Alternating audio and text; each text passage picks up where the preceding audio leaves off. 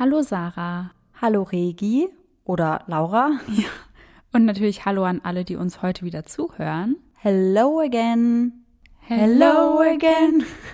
Ich sag einfach Hello again. Zwei dumme, ein Gedanke. Ja. Wir haben die letzten Wochen schon die ein oder andere Gruselgeschichte von euch zugeschickt bekommen, Mhm. über die wir auch sehr schmunzeln mussten. Oh ja, allerdings.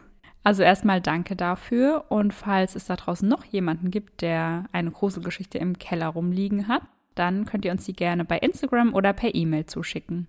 Genau, grabt am besten mal in euren Kisten rum und dann könnt ihr uns das Ganze an eisenthedark.der-podcast schicken. Einfach als Direct Message. So viel dazu und dann würde ich sagen, schießen wir auch direkt los mit unserem heutigen Fall. Yes. Unser heutiger Fall spielt am 17. Januar 2008. Ein Donnerstag. Denise Amber Lee wurde am 6. August 1986 in Florida geboren. Im Januar 2008 ist sie demnach 21 Jahre alt. Sie lebt mit ihren zwei Söhnen und ihrem Ehemann Nathan Lee in einem Haus in Northport, Florida. Unser Fall spielt also mal wieder in den USA. Denise war die älteste Tochter von Sergeant Rick Goff und seiner Ehefrau Susan.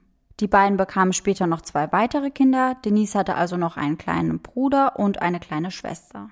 Ihr Vater Rick arbeitete im Polizeipräsidium in Charlotte County.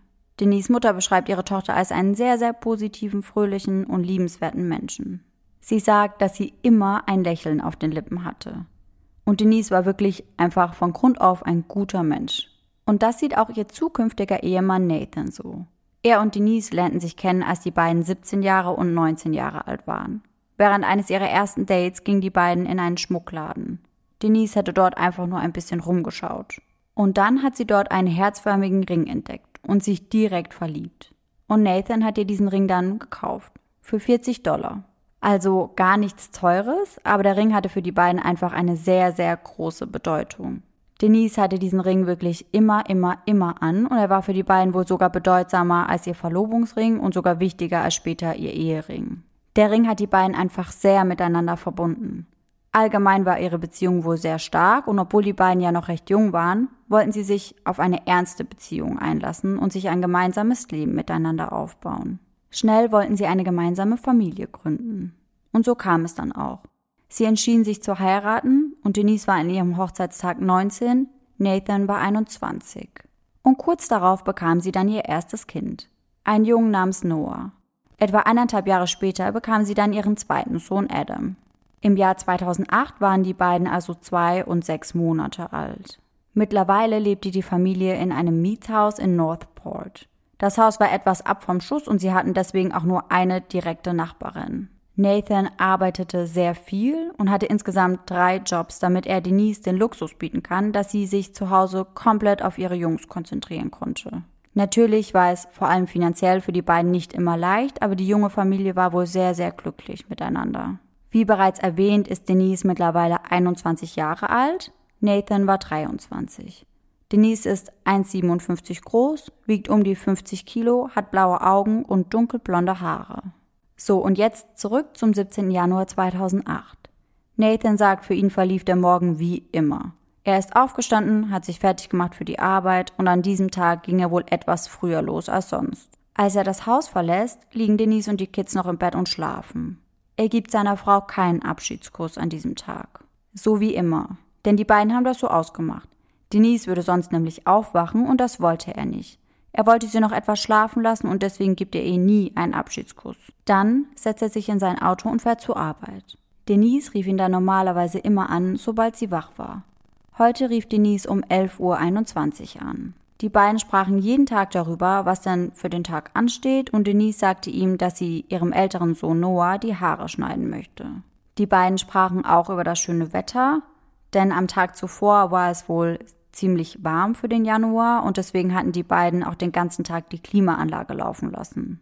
Auch die ganze Nacht über. Und deswegen sagte Nathan zu ihr, sie soll die Klimaanlage jetzt ausschalten und einmal alle Fenster öffnen, um ordentlich durchzulüften. So würden sie etwas Geld sparen und hätten wieder frische Luft im Haus. Und Denise erwiderte, dass sie die Fenster bereits geöffnet hätte.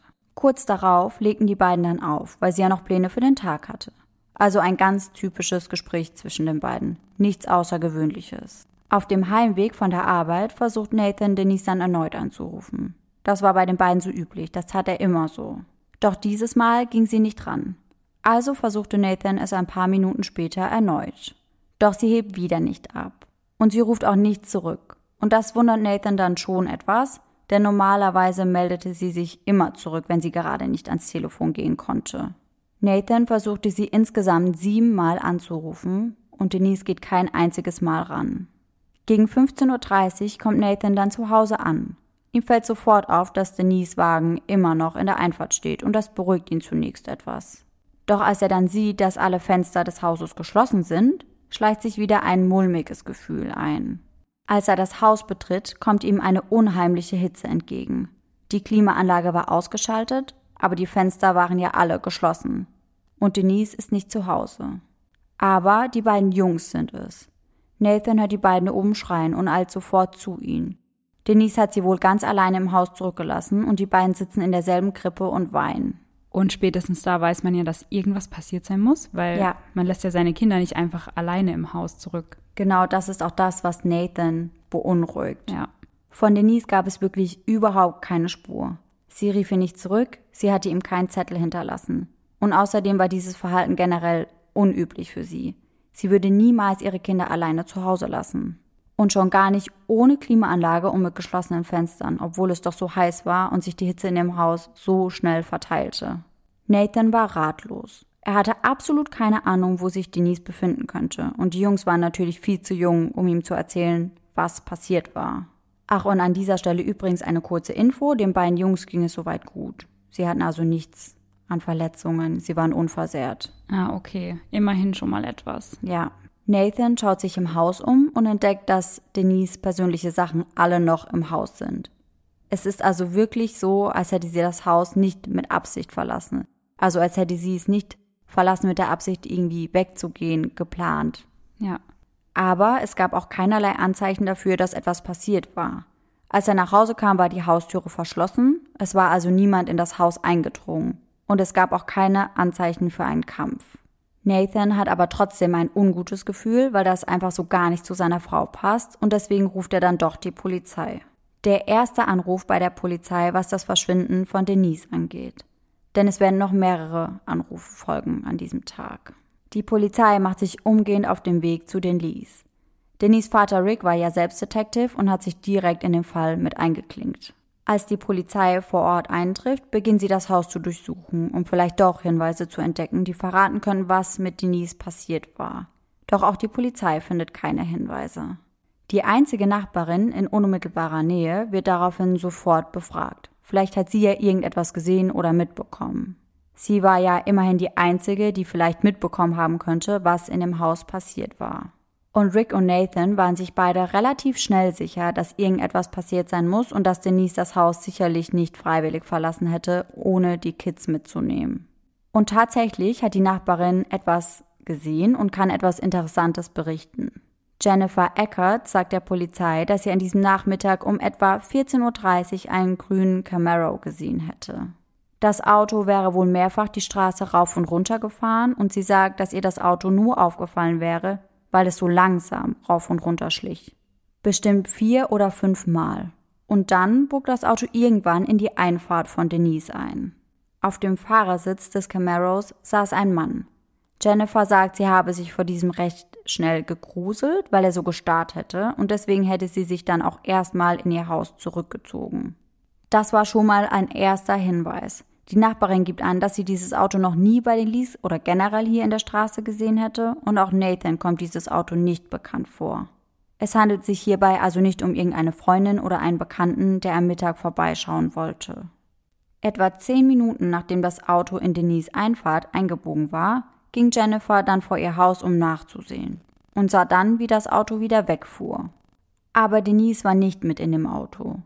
Doch das war für Denise Vater schon genug und er forderte nach dieser Aussage alle staatlichen, regionalen und kommunalen Strafverfolgungsbehörden auf, nach seiner Tochter zu suchen. Aber richtig gut, dass ihr Vater selbst Detective war und da entsprechende Maßnahmen einleiten konnte. Ja. Weil es ist ja oft so, wenn Erwachsene verschwinden, dass das nicht so ganz ernst genommen wird. Ja, Zumindest am Anfang, weil man ja, ja erstmal davon ausgeht, dass ja derjenige einfach kurz mal weg ist. Genau. Oder ja. Da werden nicht so schnell solche Maßnahmen ergriffen normalerweise. Nee. Aber in dem Fall war die Polizei direkt alarmiert und hatte mit dem unbekannten Mann ja auch schon einen Verdächtigen. Um 18.14 Uhr an diesem Abend geht dann ein weiterer Notruf bei der Polizei ein. Der Anrufer identifiziert sich zunächst nicht, aber es war eine weibliche Stimme. Der Anrufer spricht aber nicht direkt mit der Polizistin, stattdessen klingt es eher so, als würde sie mit einem Mann sprechen. Der Anruf ist ungefähr sechs Minuten lang und wir werden euch den Link dazu auf jeden Fall in die Folgenbeschreibung packen. Dann könnt ihr euch das Gespräch einmal komplett selbst anhören. Aber kleine Warnung, das ist wirklich schlimm mit anzuhören, finde ich. Denn es ist Denise selbst, die den Notruf wählt. Sie versucht wirklich alles, um der Polizei Hinweise zu geben, doch irgendwie funktioniert das nicht so wirklich. Es gab im Nachhinein auch wirklich sehr viel Kritik an der Art und Weise, wie die Dame in der Notrufzentrale mit diesem Anruf umgegangen ist. Weil ihr müsst euch vorstellen, dass Denise ja Tochter eines Polizeibeamten war und daher auch wusste, wie das Vorgehen ist und welche Informationen die Polizei braucht, um sie zu finden. Und genau diese Information versucht Denise durch ihren Anruf dann auch zu liefern. Allerdings ohne ihren Entführer zu alarmieren. Anscheinend hatte sie es während der Autofahrt der beiden geschafft, an sein Handy zu kommen. Dann wählte sie den Notruf und versucht nun, das Gespräch mit der Dame von der Notrufzentrale so zu führen, dass es sich für den Entführer so anhört, als würde sie mit ihm reden. Und dabei versucht sie aber eben trotzdem, alle Fragen der Notrufzentrale zu beantworten. Nur ebenso, dass der Entführer nicht merkt, dass sie Fragen von irgendjemand anderem beantwortet. Am Anfang des Gespräches sagt sie immer wieder, Please, let me go. I just wanna go home. Also lassen Sie mich gehen, ich will nach Hause. Und damit versucht sie der Dame der Notrufzentrale zu vermitteln, dass sie eben entführt wurde und gegen ihren Willen festgehalten wird.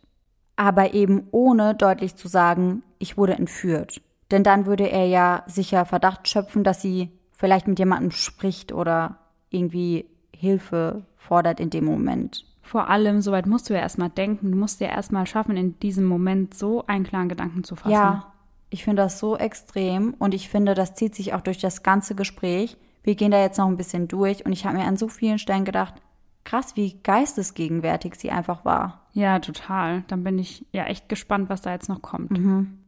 Allerdings scheint die Dame der Notrufzentrale das nicht richtig einordnen zu können. Die ersten paar Minuten versteht die Dame überhaupt nicht, worum es geht.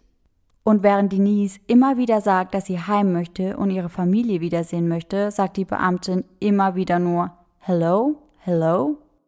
Selbst als das Gespräch etwas brenzliger wird, sag ich mal, und man hört, wie der Mann fragt, wo sein Telefon ist. Die Dame der Notrufzentrale stellt überhaupt keine Fragen zunächst und geht gar nicht darauf ein, was Denise da sagt. Sie sagt einfach immer wieder nur Hello. Und das ist so frustrierend, wenn man sich das anhört weil sie in dem Moment ja einfach gar keine Hilfe für Denise ist. Irgendwann sagt Denise dann, helfen Sie mir. Und daraufhin fragt die Dame dann endlich mal, wie lautet die Adresse. Kurz darauf fragt sie dann, wie heißen Sie, Ma'am? Hallo, wie heißen Sie? Und Denise antwortet, Please, my name is Denise.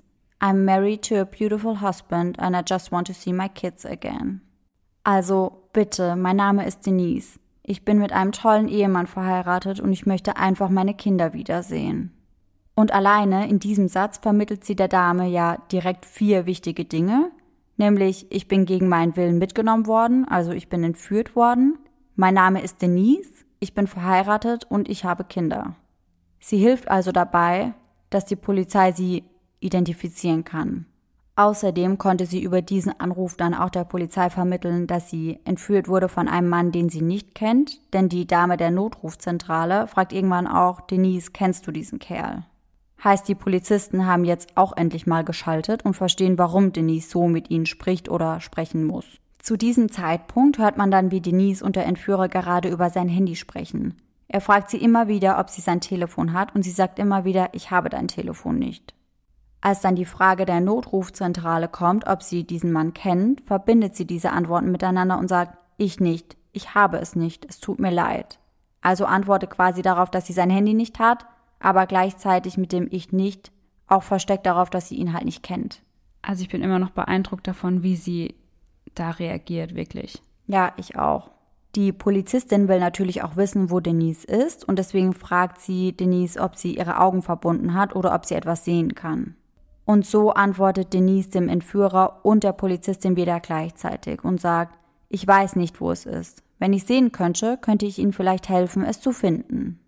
Dann fragt die Dame, wie lange sie schon von ihrem Haus weg sind. Doch Denise versichert ihr mehrfach, dass sie das nicht weiß. Sie kann auch nicht sagen, auf welcher Straße sie sich gerade befinden. Denise wird nochmals von der Notrufzentrale gefragt, ob sie ihren Entführer kennt, und diesmal antwortet sie mit einem ganz klaren Nein. Und sie schafft es sogar noch, ihren Nachnamen weiterzugeben. Die Polizei weiß nun also, dass es sich um Denise Lee handelt. Gegen Ende wird das Gespräch zwischen Denise und dem Entführer immer aufbrausender und undeutlicher. Er sagt ihr mehrmals, dass sie ihm sein Handy zurückgeben soll. Generell muss man dazu sagen, dass das Gespräch teilweise schlecht zu verstehen ist wahrscheinlich weil sie irgendwie auf dem Handy liegt und außerdem läuft laute Musik im Hintergrund. Und das finde ich besonders schlimm, denn in einem Teil des Telefonats hört man diesen Song sehr, sehr deutlich und es ist einfach das Lied von Jojo, A Little Too Late. Ja.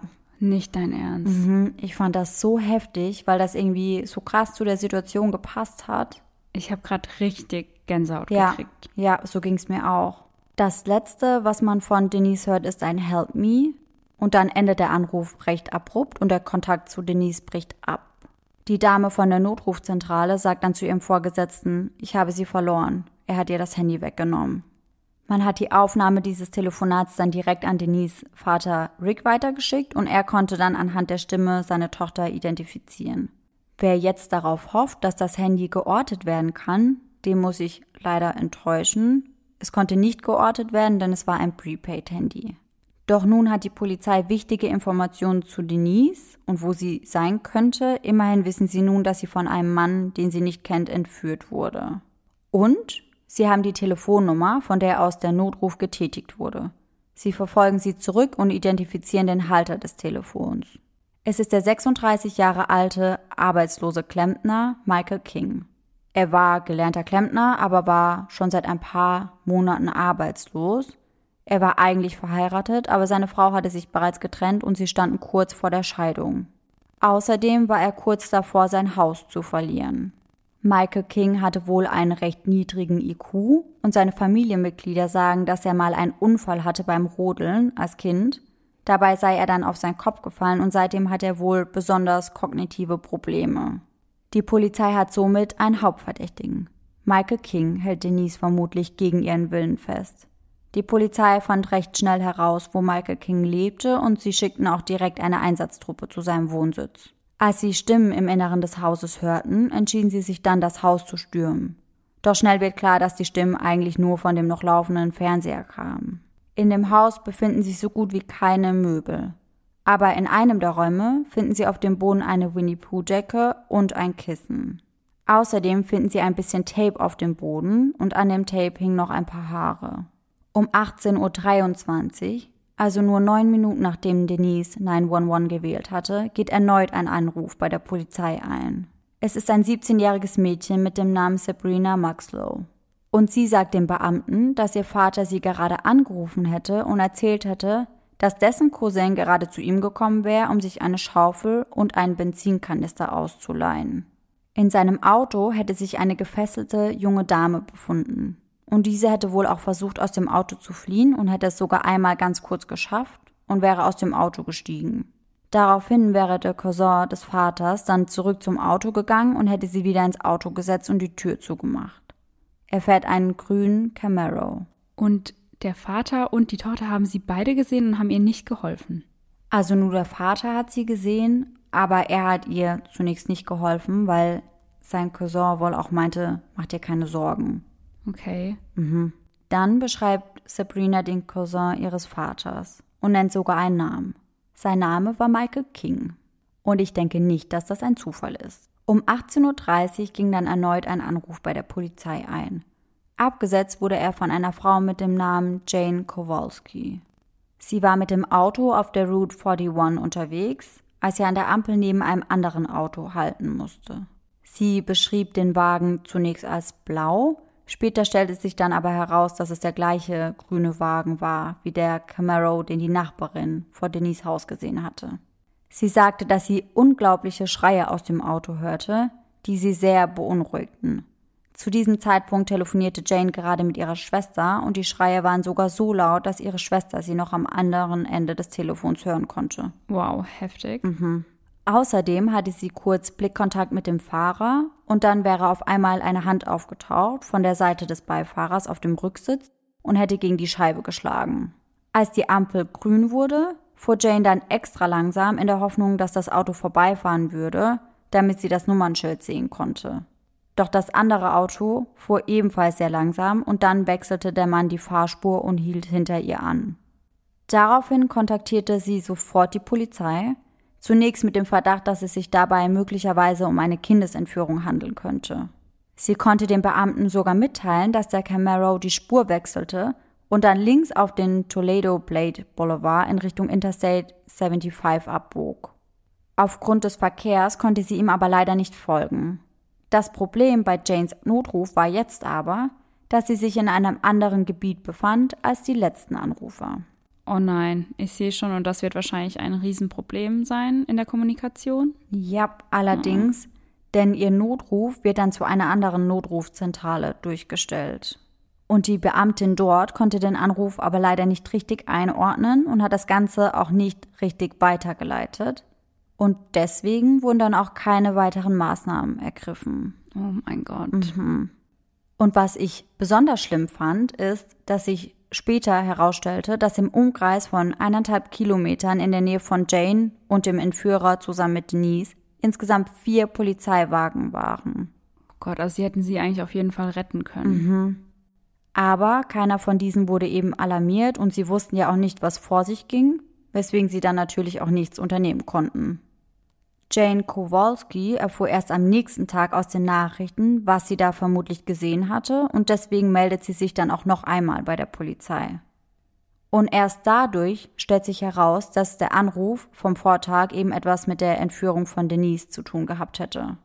Der letzte von fünf Notrufen ging dann um 18.50 Uhr bei der Polizei ein.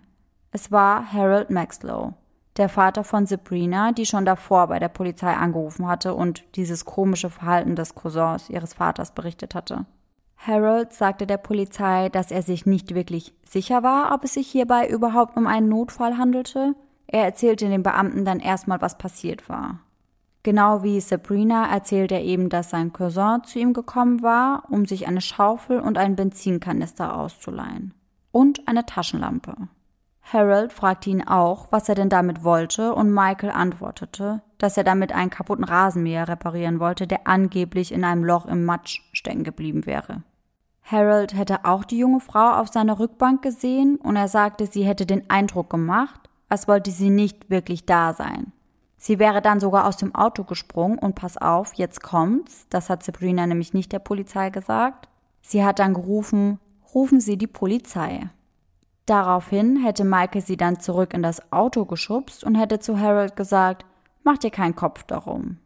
Harold Maxlow beschrieb dann auch noch einmal das Auto, das sein Cousin Michael fuhr und das passte perfekt auf die Beschreibung, die die Nachbarin am Nachmittag abgegeben hatte.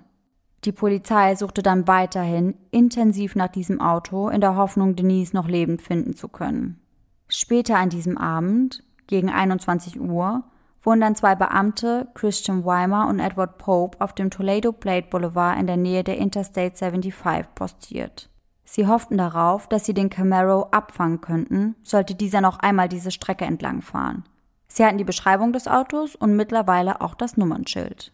Und tatsächlich gegen 21.10 Uhr fuhr der Camaro vom Toledo Blade Boulevard auf die Auffahrt der Interstate 75 in Richtung Süden. Sie folgten dem Wagen und zwangen ihn anzuhalten. Die Polizei befahl dem Fahrer mehrmals, das Fahrzeug zu verlassen. Insgesamt fünfmal. Der Fahrer stieg aber erst aus, als sie ihm mit Schüssen drohten. Und er ist anscheinend auch ganz merkwürdig aus diesem Auto gestiegen Anscheinend lag er quer über den beiden Vordersitzen und ist dann einfach rückwärts aus dem Auto rausgekrabbelt, sag ich mal. Okay, auch schon etwas merkwürdig. Mhm. Mhm. Und er war von der Hüfte abwärts triefend nass. Denise war aber nicht mit in dem Wagen. Aber man fand in dem Auto das Handy, mit dem Denise wohl angerufen hatte. Der Akku und die SIM-Karte wurden herausgenommen. Sie fanden auch einen Benzinkanister und eine schmutzige Schaufel in dem Auto. Die, die Michael von seinem Cousin geliehen hatte. Unter einer Decke versteckt fand man außerdem einen Ring auf dem Rücksitz und ein paar Haare, die Denise sich anscheinend selbst mit der Wurzel herausgerissen hatte. Und ich schätze mal, dass sie das gemacht hat, weil sie gehofft hat, dass die Polizei diese Haare eben finden würde und diesen Ring und dass die Polizei so ja dann direkt DNA-Beweise in seinem Auto gehabt hätte. Also das kann ich mir auch echt gut vorstellen, weil sie auch mit dem Notruf so geschalten hat. Ja. Also ich kann mir ja schon gut vorstellen, dass sie da bewusst ja. Beweise hinterlassen Ich glaube wollte. das auch. Michael King wurde dann direkt befragt, weigerte sich aber strikt, irgendwelche Fragen zu Denise oder ihrem Aufenthaltsort preiszugeben. Und er bestritt auch immer wieder an dieser Entführung beteiligt zu sein. Er verlangte dann nach einem Anwalt, weswegen die Befragung vorerst abgebrochen werden musste. Der Ring, den man in Michael Kings Auto gefunden hatte, wurde dann Nathan und Rick gezeigt. Und Nathan identifizierte den Ring als den herzförmigen Ring, den er ihr nach ihren ersten Dates geschenkt hatte. Er sagt später auch in einem Interview, dass er glaubt, dass Denise extra diesen Ring in dem Auto gelassen hat, weil sie wusste, dass er diesen Ring auf jeden Fall wiedererkennen würde, weil er so besonders war für die beiden. Ihren Ehering oder ihren Verlobungsring hätte er womöglich gar nicht erkannt. Wegen diesem Herzring war er sich nun aber ganz sicher, dass Denise mit in diesem Auto war. Die Polizei suchte dann weiterhin nach Denise. Zwei Tage nach Maikes Verhaftung in den frühen Morgenstunden des 19. Januars 2008 entdeckte eine Suchgruppe dann ein Gebiet in der Nähe des Plantation Boulevard in Northport. Dort war die Erde wohl etwas aufgelockert. In einer Tiefe von etwa einem Meter fanden sie dann den nackten Körper von Denise Lee. Sie lag in fötaler Position auf der Seite.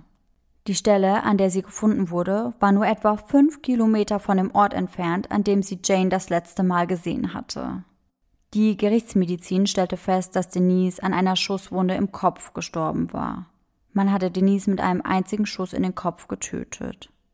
Anhand der Wunde konnte man sagen, dass die Waffe zum Zeitpunkt des Schusses an Denise Kopf gehalten wurde. Die Eintrittswunde befand sich rechts von Denise rechter Augenbraue. So, und jetzt wird es recht grafisch und recht brutal meiner Meinung nach, aber der Gerichtsmediziner glaubt, dass Denise Auge explodierte, als die Waffe abgefeuert wurde. Aber Denise war wohl leider nicht sofort tot, denn in Denise Lunge befand sich abgesaugtes Blut, was darauf hinweist, dass sie nach der Schussverletzung noch einige Zeit weiter atmete. Denise hatte blaue Flecken an ihren Handgelenken. Die blauen Flecken befanden sich auf beiden Seiten an der gleichen Stelle und deswegen kam der Gerichtsmediziner zu dem Schluss, dass sie möglicherweise durch die Fesseln entstanden sind. Außerdem hatte sie an ihrem ganzen Körper Abwehrspuren. Der Gerichtsmediziner stellte außerdem fest, dass Denise vaginale Blutergüsse und Analrisse hatte, die beide durch ein Insertionstrauma verursacht wurden. Denise wurde also vergewaltigt, bevor sie erschossen wurde. Michael wird wegen Mordes ersten Grades angeklagt. Sein Gerichtsverfahren beginnt am 24. August 2009 in Sarasota County in Florida. Die Staatsanwaltschaft rekonstruierte, dass Michael King dieses Verbrechen vermutlich schon seit Wochen geplant hat, obwohl es dabei vermutlich nicht speziell um Denise ging. Sie gehen davon aus, dass es grundsätzlich einfach darum ging, irgendeine Frau mitzunehmen und am Tag des 17. Januars sei er vermutlich einfach rumgefahren und hätte nach einer Möglichkeit Ausschau gehalten, irgendeine Frau zu entführen. Sie glauben, dass er dann an dem Haus der Lies vorbeikam und sah, wie Denise hinten am Haus saß und Noah die Haare schnitt. Vor allem, ich habe mir auch vorhin schon gedacht, also es ist ja tagsüber passiert, in Ja. ihrem eigenen Zuhause. Und wann und wo fühlt man sich denn sicherer als tagsüber im eigenen Zuhause? Ja, nirgendwo. Das ist ja so der sicherste Ort überhaupt. Ja. Sie gehen davon aus, dass Denise ihre Kinder vor diesem Mann schützen wollte und deswegen auf ihn eingeredet hat und ihn letztendlich überzeugen konnte, sie mitzunehmen und die Kinder zu Hause in ihrem Gitterbettchen zurückzulassen. Michael King hat sie daraufhin dann mit in sein fast leerstehendes Haus genommen und hat sie dort in dem Raum missbraucht, in dem man später die Winnie Pooh Decke und das Tape gefunden hatte. Sie wurde mehrfach von ihm vergewaltigt. Danach hätte sie dann wieder ins Auto geschafft und fuhr zu seinem Cousin Harold, um dort die nötigen Gegenstände zu besorgen, um Denise loszuwerden. Die Staatsanwaltschaft führte als Beweise unter anderem DNA an, die Haare, die Denise eben in dem Auto hinterlassen hatte. Außerdem fand man in dem Camaro noch ihren Handabdruck außen am Seitenfenster des Fahrers. Sie untersuchten auch die Haare, die man an dem Tape in Michael Kings Haus gefunden hatte, und auch diese Haare gehörten zu Denise. Außerdem trug Denise manchmal Nathans Boxershorts und an diesem Tag, dem 17. Januar, trug sie eben auch ein paar von ihm. Und diese Boxershorts wurden dann ein paar hundert Meter von Denise Leiche entfernt gefunden. Sie wurden positiv auf Spermien getestet und die Zellen stimmten mit dem DNA-Profil von Michael überein. Auch ihren Ring, den man ja in seinem Auto gefunden hatte, und Augenzeugenberichte von Harold Maxlow und Jane Kowalski stützten die Staatsanwaltschaft.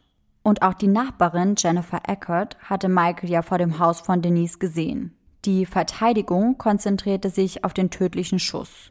Sie stellten in Frage, wer diesen Schuss abgefeuert hat und sagten, dass Michael es nicht gewesen wäre. Und schließlich wurde ja auch keine Mordwaffe gefunden. Die Verteidigung führte außerdem an, dass die Beweise vielleicht gar nicht so belastend waren. Sie sagten, mit der DNA wurde nicht ordentlich umgegangen. Sie wollten die Jury davon überzeugen, dass die Beweise manipuliert und kontaminiert wurden. Außerdem zeigten sie dann einen neuen Verdächtigen auf, nämlich einen Freund von Michael King.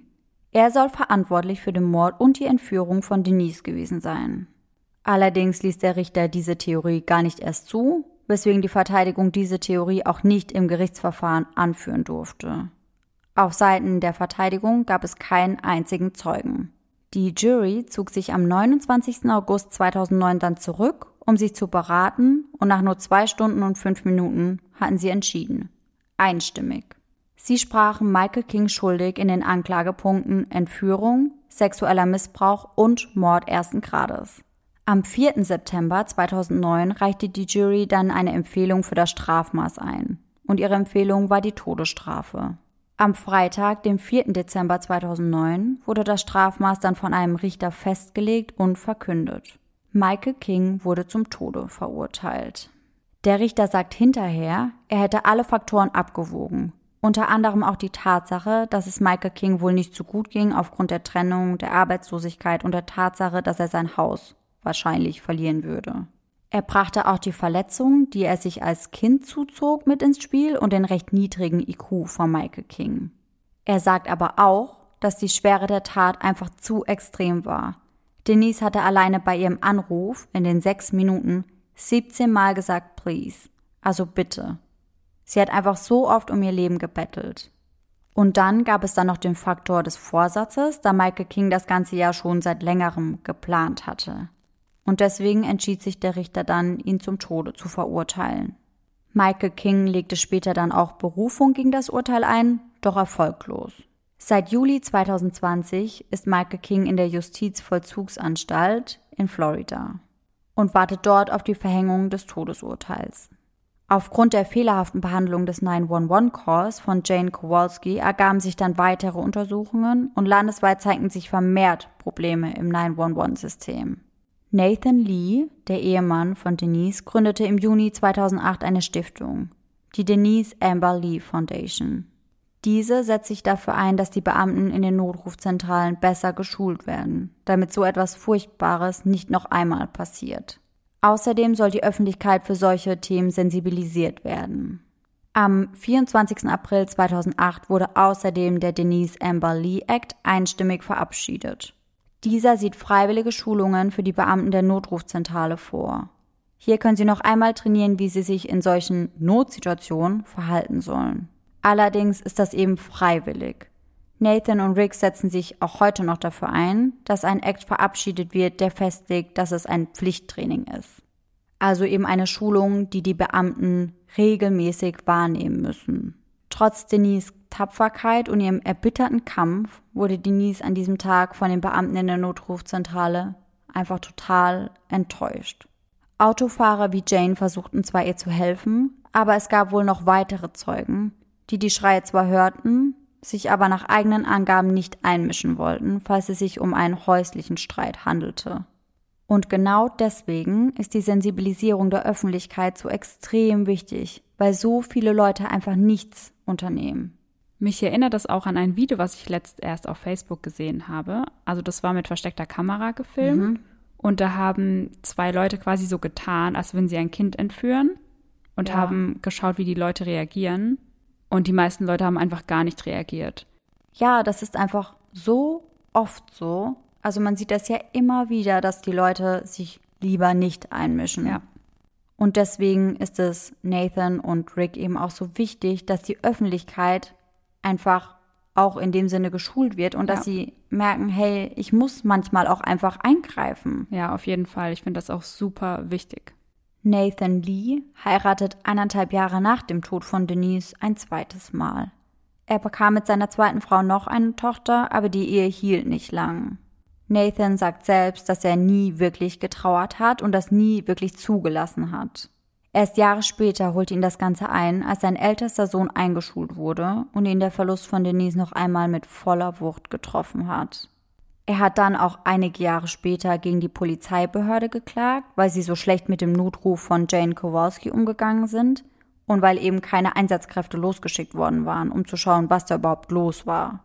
Denn selbst wenn man das nicht mit dem Verschwinden von Denise in Verbindung bringen konnte, war das ja trotzdem ein Fall von möglicher Kindesentführung. Und ja. es wurde ja kein Einsatzwagen losgeschickt. Und es war ja eigentlich schon eindeutig, dass da irgendwas passiert gerade, also ja. dass da irgendein Verbrechen gerade stattfindet. Dass da irgendetwas nicht stimmt, auf ja. jeden Fall.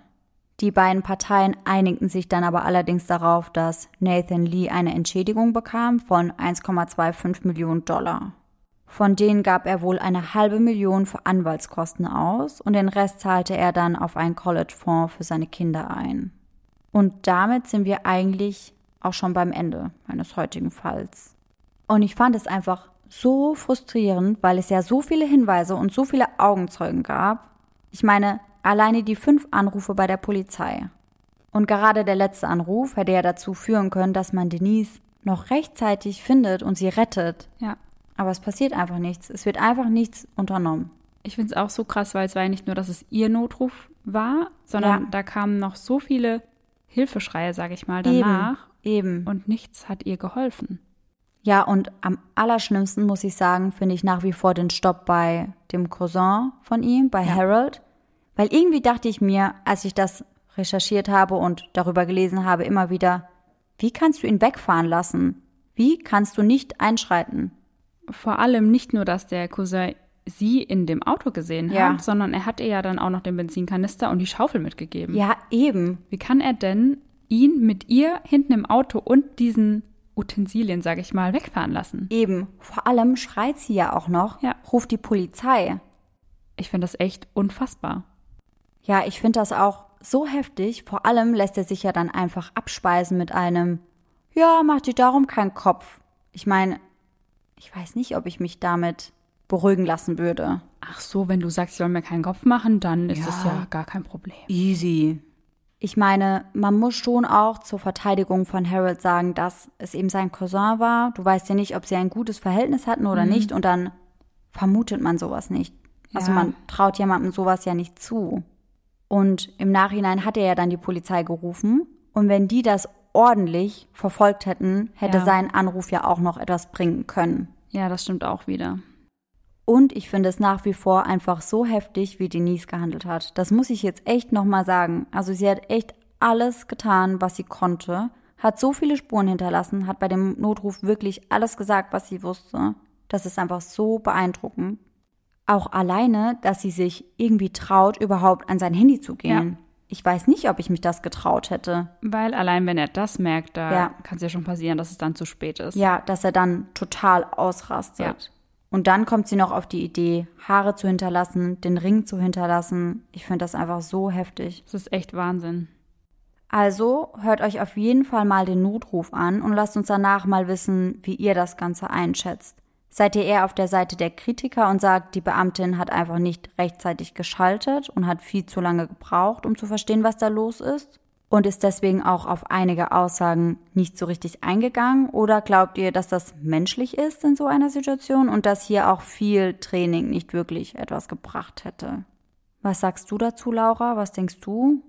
Also jetzt ohne den Anruf gehört zu haben, würde ich jetzt mal vermuten, dass man das schon durch entsprechendes Training hätte verhindern können. Ja, ich denke das tatsächlich auch. Und ich denke auch, wenn du bei der Notrufzentrale arbeitest, musst du schalten. Da geht es eben einfach um Leben und Tod. Und ich meine, es ist ihr Job, ja. in solchen brenzligen Situationen einfach einen kühlen Kopf zu bewahren. Ja, sehe ich ganz genauso. So, und jetzt am Ende noch eine ganz kleine Empfehlung von mir, weil der Fall hat mich total an einen echt guten Film erinnert. Der Film heißt The Call, leg nicht auf. Und in dem Film spielt Haley Berry in der Hauptrolle eine Telefonistin der Notrufzentrale der Polizei von Los Angeles. Und dort geht es eben auch um einen Notruf, den sie extrem vermasselt, weil sie die Nerven verliert und wie sie sich danach dann wirklich extreme Vorwürfe deswegen macht. Später bekommt sie dann aber noch einmal die Chance, ihr Können unter Beweis zu stellen. Und ich fand den Film total spannend. Hast du den gesehen? Ja, ich habe den damals im Flugzeug gesehen und ich war so in dieser Story drin. Ich mhm. fand den richtig, richtig gut. Ja, ich fand ihn nämlich auch mega gut. Deswegen dachte ich, ich empfehle euch den mal. Schaut ihn euch auf jeden Fall mal an. Ja. Und fast genauso gut wie dieser Film ist natürlich auch meine nächste Gruselgeschichte. Ich würde nicht sagen fast genauso gut. Deine Gruselgeschichte ist deutlich, deutlich besser und anspruchsvoller. Oh, das ist aber nett. und die heutige Geschichte heißt Das Klopfen auf dem Dachboden. Rebecca, elf, wohnte mit ihrer Familie in einer Villa. Abends hatte Rebecca immer Angst, weil die Villa sehr groß war und sich, wie sie glaubte, leicht ein Mörder verstecken könnte. Deshalb schlief Rebecca im Zimmer neben ihren Eltern. Doch eines Nachts wachte Rebecca auf, da sie ein Klopfen vom Dachboden gehört hatte. Das Klopfen hörte nicht auf und Rebecca wollte nachsehen, was oben los war. Also lief sie in ihrem Nachthemd nach oben. Als sie vor der Tür stand, hörte das Klopfen auf. Rebecca ging trotzdem rein. Sie spürte einen Schlag auf den Kopf und sie fiel um. Als sie aufwachte, lag sie wieder in ihrem Bett. Und neben ihr lag ein Zettel. Darauf stand Komm nie wieder auf den Dachboden, sonst passiert was. Doch Rebecca ging eines Nachts wieder auf den Dachboden, und da passierte es. Sie wurde von ihren eigenen Eltern was ermordet. Bis heute weiß keiner, was damals auf dem Dachboden passiert ist. Typisches bei Laura Regenauer Ende einer Geschichte. Wirklich so. Bis heute weiß niemand, was passiert ist. Klassiker. Mhm. Und natürlich steht auch wie immer groß darunter Laura Regenauer. Und dieses Mal haben wir auch wieder ein Bild dabei. Das ist ein dreistöckiges Haus mit Dachziegeln. Ich dachte zunächst, das wäre Blut, aber Laura hat mir gesagt, dass das Dachziegel sein sollen. Und auf dem Dachboden steht dann super kreativ einfach nur Klopf. Wie schon so oft bemerkt, kann ich ja nicht wirklich sehr gut zeichnen. Hm. Das wäre mir noch gar nicht aufgefallen. Würde ich so nicht sagen, Laura. Na, danke. Neuer, neuer Picasso. Ja, auf jeden Fall. Mhm. Bisschen mehr in die abstrakte Richtung. Aber nur ein bisschen. Nur ein bisschen. So, Friends, also wenn ihr ein Klopfen vom Dachboden hört, nicht hochgehen, sonst töten eure Eltern euch. Wieder ein neuer Punkt auf unserer Liste. Was darf man nicht machen, wenn man nicht sterben möchte? Mhm, ihr solltet euch das unbedingt merken. Eigentlich sollten wir so eine Liste mal anfertigen, Laura, und auf ja. Instagram posten. Oh, das machen wir mal. Dann könnt ihr euch die ausdrucken, damit ihr auch wirklich auf Nummer sicher seid. Immer dabei haben, Leute. Mhm. So, und damit sind wir jetzt schon wieder am Ende unserer heutigen Folge. Und dann hoffen wir natürlich wie immer, dass ihr alle nächsten Sonntag wieder mit dabei seid. Und bis dahin schöne Träume. Bis dann. Tschüss. Tschüssi.